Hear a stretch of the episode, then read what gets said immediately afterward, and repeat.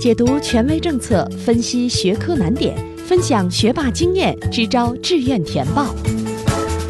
紧跟教学进度，贴近考生需求，高考冲刺三百六十度无死角有声宝典。宋小南工作室倾情奉献。欢迎收听由宋小南工作室制作的升学 FM，我是宋小南。在两周之内，山东省的大部分高中高三都会迎来期中考试，这是升入高三的第一次重要考试。这绝不是一次简单的阶段性测验，而是为高三奠定基调、指导后面复习的特别重要的考试。那今天的节目呢，我们来仔细听听班主任张老师如何看待这次考试的准备和考试过程。相信大部分内容您是第一次收听，宋小南提醒您，本期节目内容值得您反复收听，认真体会。呃，想问这么个问题，那这一次考试呢，很多人都说它非常非常重要。咱在高三的这个整个一年的当中，其实要考很多次试。那这个这次考试为什么这么重要？然后它到底在这么多考试里边扮演着一个什么角色？呃，整个的高三啊，其实严格意义上来讲，从高二的下期的期中考试就有呃好些科目陆续开始了。嗯，那么实际上对于这个嗯，特别是化学和生物啊，嗯，这个这这个二等考试已经算是第三次考试了，就是进入真正进入高三第三次考试了。那么这样的考试呢，对于一轮复习来讲啊，非常有着非常非常重要的一个指导意义。呃，因为这个一方面呢，是我们要衡量老师的这个呃。就是组织的这个一轮复习啊，嗯，是不是很很很恰当、很到位、很得体？再一个呢，就是让孩子们知道自己在过程当中啊还存在哪些欠缺，呃，为后续的这个辅导呢指明一个方向，并且扫清一些一些障碍，就是特别是一些思路上的障碍，啊，这样的话，这个对于这次考试来讲，和之前的两次考试还有不同。那么这次考试呢，是我们这个真正的进入高三以后啊，我们学了这两个两个多月了啊，是一个这个就是说。真正具有高三意味的一次，嗯，大考。而这次大考呢，这个传统意义上来讲，每个学期呢就基本上到了期中考试了。对我们来讲呢，这一次诊断性的测试，嗯，它是这个不仅仅是具有承前启后的意味，而且呢，对于整个的高三的一轮复习来讲，已经达到最高潮的部分。最高潮的部分呢，那我们有没有找到状态？有没有找到感觉？有没有切入到最后的两百多天的这个冲刺里面去？那么这个成绩一目了然，我们就能看到。所以从这个意义上来讲，这次考试的好坏，实际上对这个学生来讲，这是一个定调子。对，这是就是说，怎么说呢？我们以往都是就是按照这个比较比比较庸俗的一种一种说法，就是我们看这个孩子他有多大潜力，也让家长们大体上知道咱们的孩子到最后这两百多天以后能上一个什么样的学校。其实是我们是一个怎么说呢？是一个权量权衡啊，掂量这个孩子现在能值多少啊？我们我们后续应该怎么去应对？这种类型的同学，而到底是哪一种类型的同学？其实，呃，我们这一次考试是一个非常非常重要的参考，这是一个方面，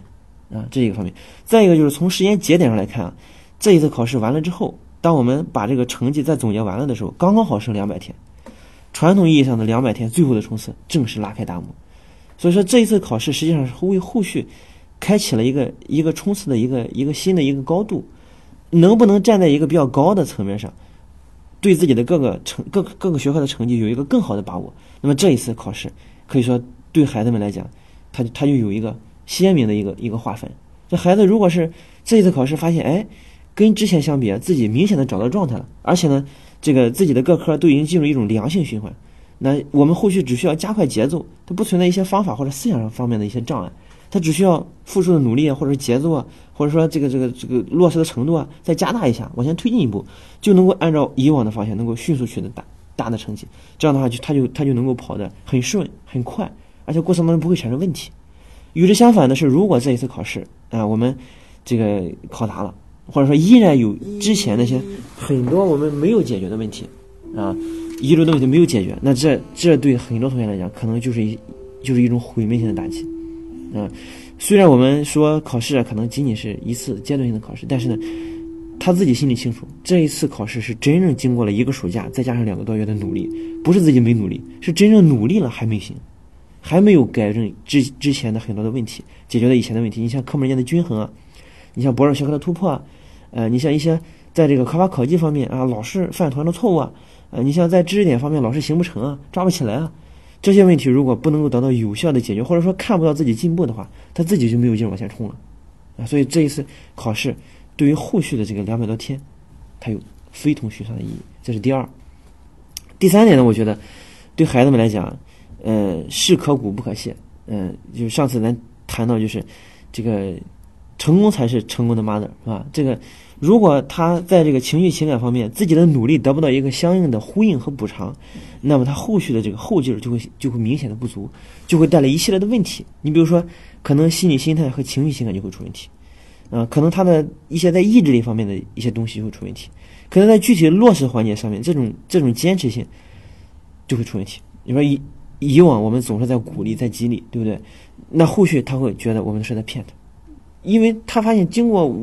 按照我们说的那个法子去落实一段时间之后，并没有产生他想要的结果，啊，所以他后续他会感到很失落，非常的失落。这种痛苦可能比我们想象的要更痛苦。我们可能觉得他是不是是不是还没尽自己的全力？是不是？当然有这种情况啊，有这种情况，但是也有很多同学尽了自己的全力，他没有取得自己的成绩，啊，实际上。不是因为他没努力，而是因为努力的程度不够，啊，而是因为他所拥有的这些技巧和方法的知识啊，考法考级的知识没有练出来，还没有找到自己那种感觉，所以所以说，这个这个很多时候到了这个节点上，后续的一些这个这个心理方面的问题，你看为什么说到了这个点就到了瓶颈期啊，到了高原期啊，到了自己无力自拔的一个阶段，实际上就是因为这一次考试带来的一些后遗症啊，所以这一次考试。总的来说，从这三个三三重意义上来讲，非常非常重要。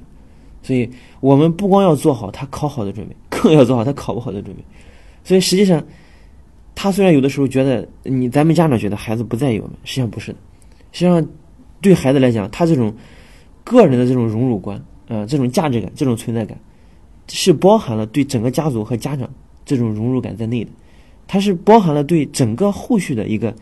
一个大的方面在内，是内化到内心的。有的时候可能装作不在意的样子，其实他心里是非常纠结和痛苦的。他那种想考好的愿望无比的迫切，比任何人都迫切，可以说。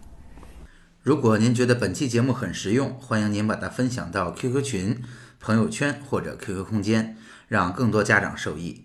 升学 FM，让我们在孩子升学的日子里相互陪伴。我们下期见。